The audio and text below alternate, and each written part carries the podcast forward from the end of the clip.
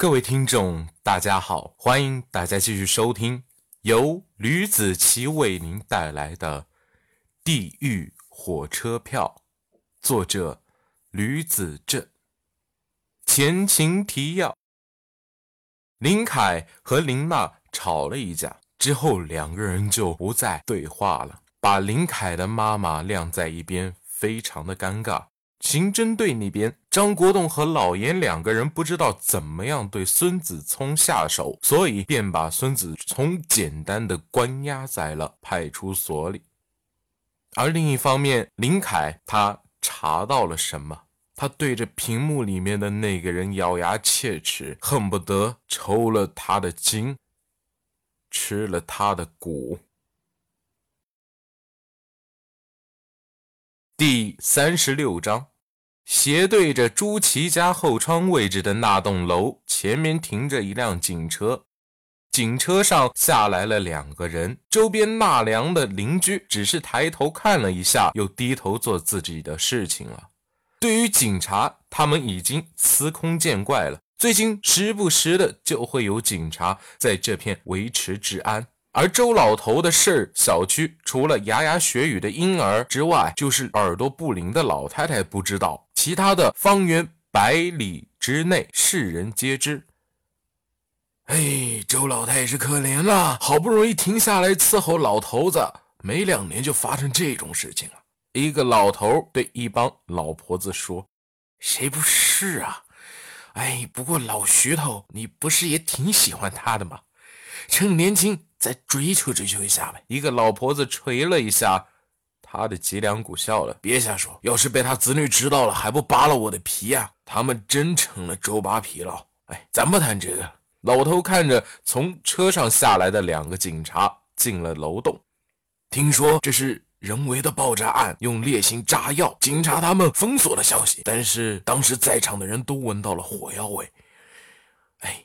你们说对不对？这边一旁一大帮大爷大妈谈的事，咱们暂时不提。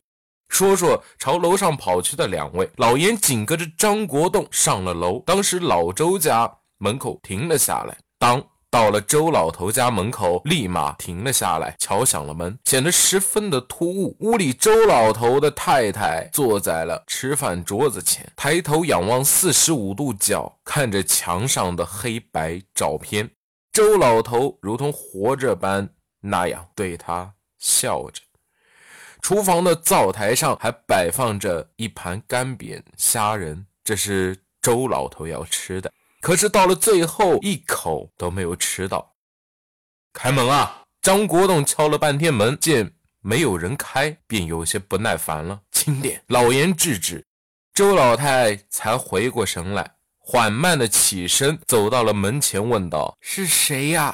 之前来了好些个警察，对周老太说：“以后开门要眼观六路，耳听八方，不能随便的就开门，自己注意这里是不是有危险的人物。如果陌生人就不要开门。”那些警察也不知道周老太会不会是下一个受害者，只能先给他打个预防针。我是张国栋，是刑侦队队长，是我接手周洪涛的案子的。张国栋说：“他看向了猫眼，果然，两位身着警服的男人，看五官长相就知道是正气凛然型的。”周老太开门了，他领着张国栋他们在客厅里坐了下来，就感觉啊，洪涛他昨天还叫我给他做虾仁一样。他抬头看向了那块黑白照片。什么？张国栋没听明白。老伴他那一天一大早就去晨练去了，让我给他做虾仁。我拿手菜就是干煸虾仁呐。我做着做着就感觉不对劲，心里空落落的，仿佛被人抓破心脏。没想到啊，周老太眼泪。大滴大滴的往下流，他还说等到八十岁的时候给我弄一场婚礼。可是他，他却先走了我一步。周老太，其实对于周洪涛发生的事情，我们也深表同情。这个事情影响特别大。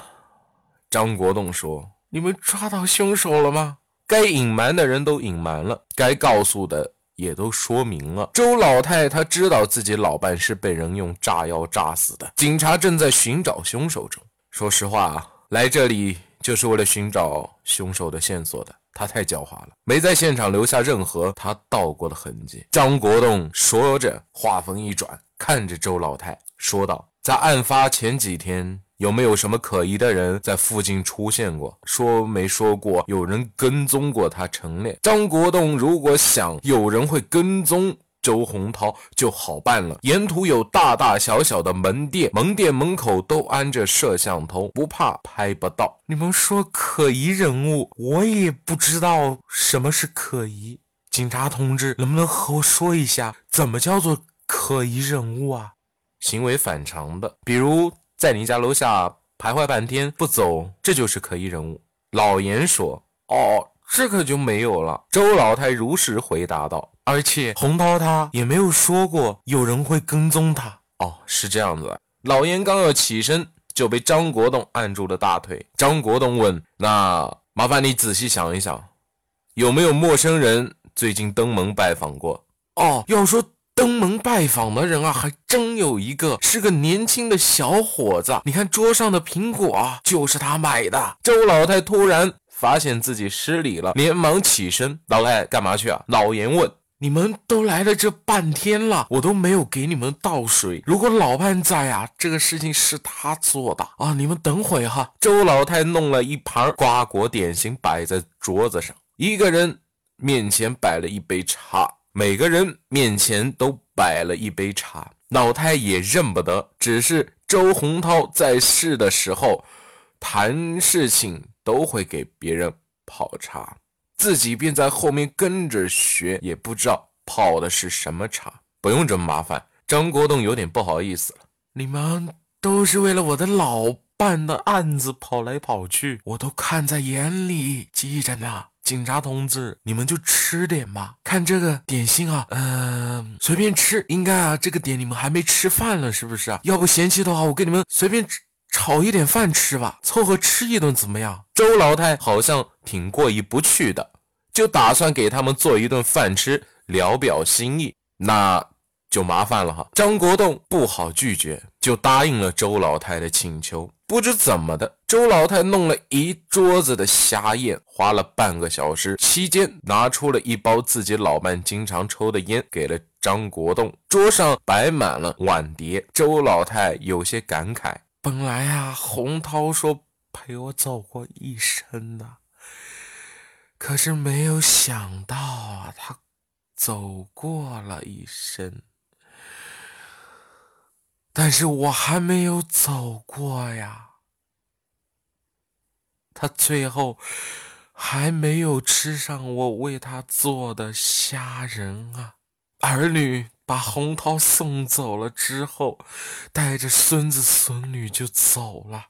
他们把我一个人丢在这么大的屋子里，对我说：“有什么事情啊，就给他们打电话，第一时间就会来。周六周日会过来吃顿饭。”周老太说着说着，眼泪又不自觉的流了下来。我生了他们是为了什么？不就是为了有点时间过来陪陪我，孝顺我吧？你们说是不是啊？您老人家也不要太难过了哈，估计是工作忙了。周老太，刚才你说有个年轻的小伙子来拜访过是吧？他长什么样子你还记得吗？张国栋心灰意冷。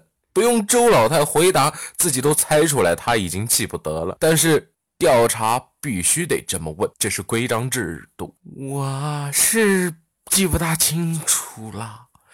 他是二十五岁上下的年轻人，来这问了一个问题。周老太眼睛上挑，问的是什么问题啊？张国栋激动了。如果能在这里找到突破口，下面的事情就好办了。可是。这么重要的内容不能让张国栋这么轻易的查出凶手。周老太心一疼，摔倒在地上了。好了，这就是我为您带来的《地狱火车票》第三十六章的内容。感谢大家的收听，我们下一期再见，拜拜。